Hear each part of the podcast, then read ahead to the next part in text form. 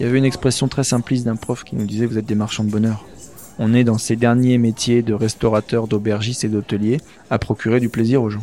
Et quel luxe de pouvoir l'exercer tous les jours, oui, c'est évident. Ils sont chefs, sommeliers, œnologues. Ils ont tous aujourd'hui une relation forte avec le vin. Cette relation est professionnelle, passionnelle et reconnue. Mais quelle a été leur première rencontre avec le vin? Quel a été leur premier verre Wine Love Story interroge la mémoire, explore les origines d'une passion, raconte l'histoire intime et singulière de ces amoureux du vin. Wine Love Story by Wine Paris. Épisode 4. Antoine Petrus, directeur général du groupe Taïwan à Paris.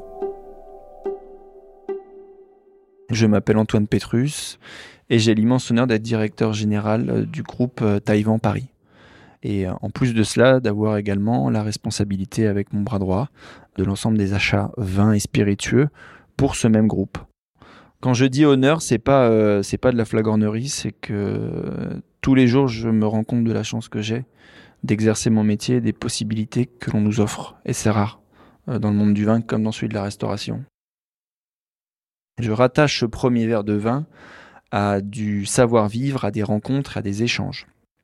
J'ai eu beaucoup de chance d'avoir euh, une famille qui soit très tournée vers euh, les plaisirs de la table dans la plus grande simplicité. Donc c'était euh, rendez-vous au marché tous les dimanches pour découvrir les producteurs, les artisans, les passionnés.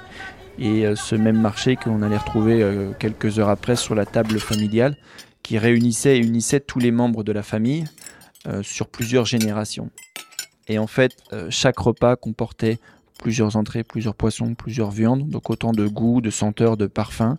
Et il était euh, servi avec euh, toujours un, cérémonial très heureux, mais finalement très décontracté des vins du Beaujolais.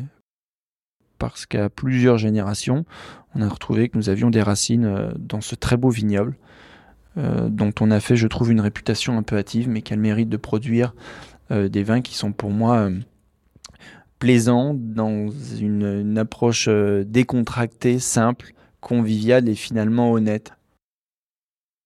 Ce premier verre de vin, c'est comme souvent pour un enfant dérobé dans la cuisine pendant un repas de Noël. C'était un muscadet sévrémen dont je me souviens fortement de l'acidité, de la fraîcheur et du fait qu'après il a fallu que j'aille m'allonger pour reprendre mes esprits. Je me souviens d'une bouteille avec, euh, vous savez, qui sortait du frigo avec ses gouttelettes encore ruisselantes, cette jolie capsule un peu euh, dorée, et puis un verre en cristal euh, taillé dans lequel, une fois que vous aviez servi le vin, vous aviez déjà mille couleurs jaunes, argentées, très vives, et puis ce concentré de parfum dans le verre qui sentait la peau de citron, qui pouvait sentir, à l'époque j'entends, la noisette, le fruit frais, et puis cette gorgée qui déjà vous saisit par l'alcool parce qu'on n'y est forcément pas habitué, même si c'est un vin très bas. Là, ce verre de muscadet, pour moi, il a figé le temps, je me souviens, quand je vous disais encore, et ça fait maintenant 30 ans, euh, par, je vous dis, la capacité que ces parfums ont eu à m'interpeller. Euh, oui, ça m'a marqué à jamais.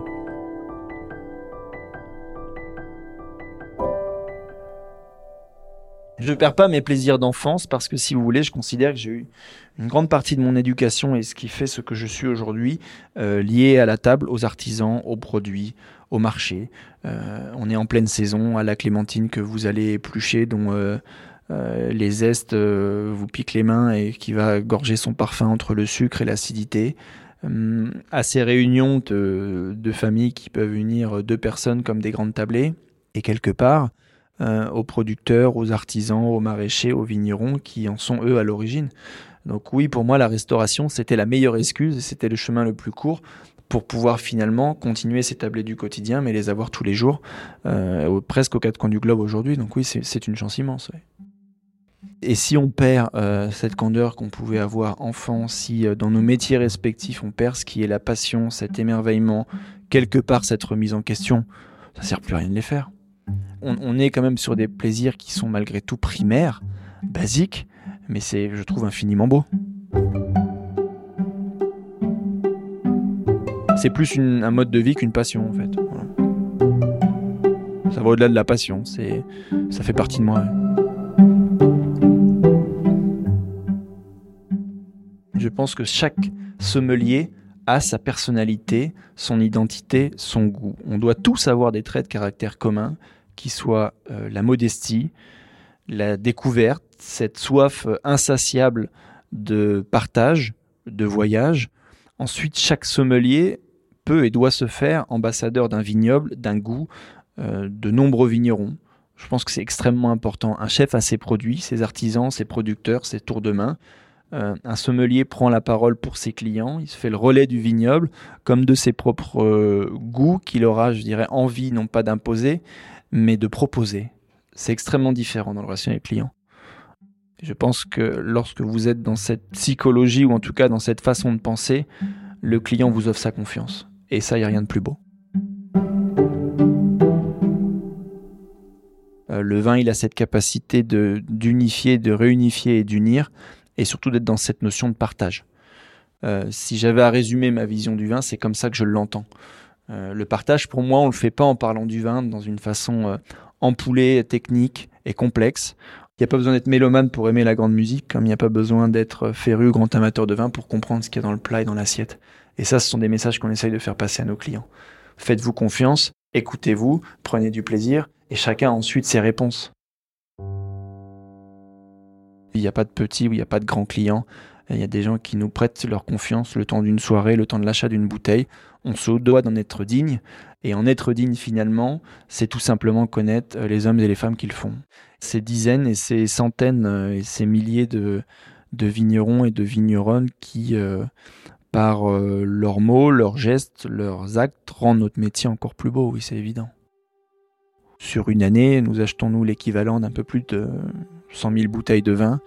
Euh, lorsque les vignerons vous appellent pour vous dire on vous a mis 24 euh, magnums de côté, il y a une mise en bouteille qui vous est dédiée, on aimerait vous faire découvrir notre nouveau millésime, c'est extrêmement touchant et responsabilisant aussi. Voilà, c'est ça le vin.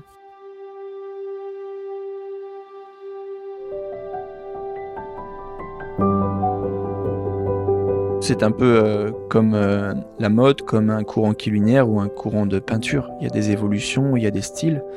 Il y a la jeunesse que vous pouvez avoir dans le métier où les grands noms vous rassurent. Il y a ce besoin de découverte. J'ai fait mes études dans la vallée de la Loire, donc j'ai été euh, élevé, ou en tout cas j'ai continué cette éducation auprès de vins blancs vifs, toniques et pointus que sont les grands sauvignons de Pouilly-Fumé ou de Sancerre. j'ai un, amour profond pour les grands euh, rouges de la vallée du Rhône sur sa partie euh, méridionale.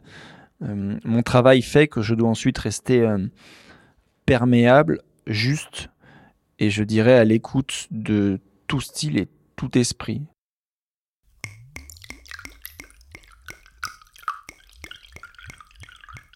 Mon dernier coup de cœur, c'est un vin auquel je suis euh, très attaché, c'est le cépage euh, Gamay, qui est cultivé à quelques encablures de Rouen, sur l'appellation éponyme qui est côte par une famille absolument euh, fabuleuse, déterminée, passionnée, novatrice dans ses choix. C'est la famille Cérol. C'est une cuvée qui s'appelle Perdrisière en 2016. J'ai un attachement assez fort au millésime et lorsque vous goûtez ce verre de Gamay, c'est un vin qui est plein, qui est parfumé, qui en bouche est pulpeux, juteux, tangible, et euh, c'est pour moi le vin euh, dont on aimerait pouvoir se satisfaire tous les jours, avec euh, une très belle assiette bien servie et qui voilà, qui a une capacité à procurer un plaisir direct que j'adore. Voilà. J'aime les vins qui soient lisibles, sans complications, transparents dans leur expression et faciles d'accès. J'aime les vins qui sonnent comme une évidence. Et ce vin en est pour moi bah, ma dernière expression. Voilà.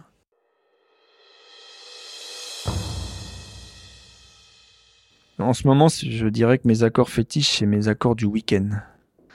Je pourrais vous sortir tout un tas de grands accords euh, gastronomiques, pompeux et embêtants.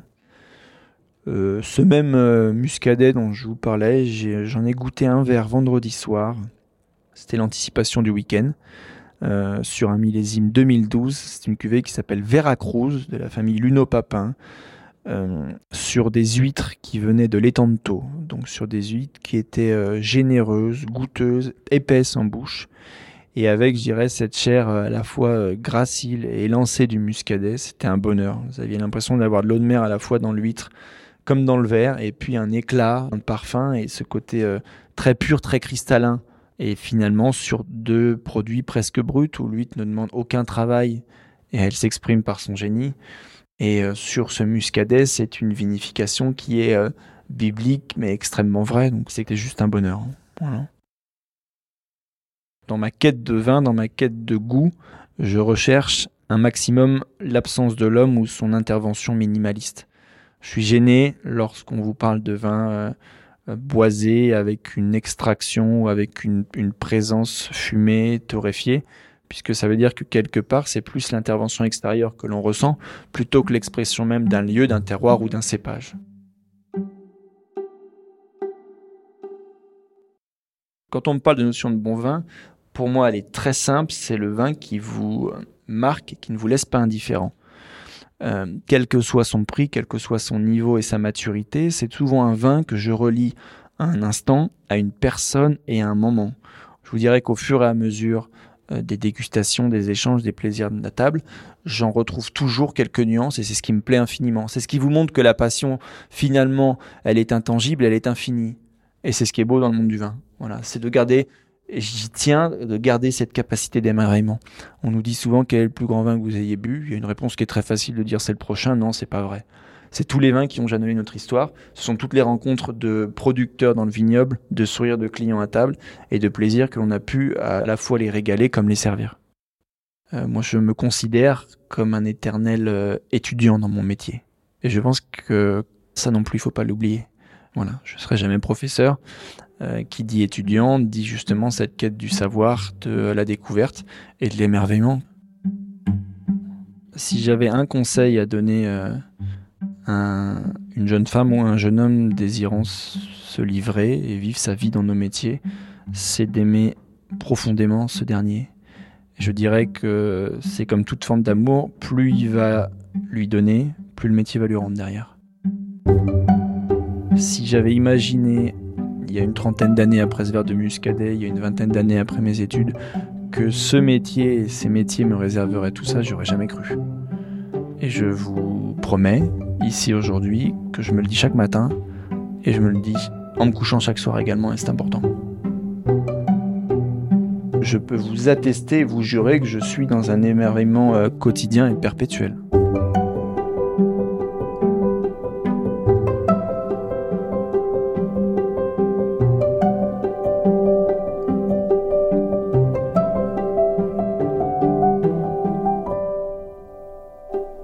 À bientôt pour un prochain épisode de Wine Love Story et rendez-vous à Wine Paris du 10 au 12 février 2020.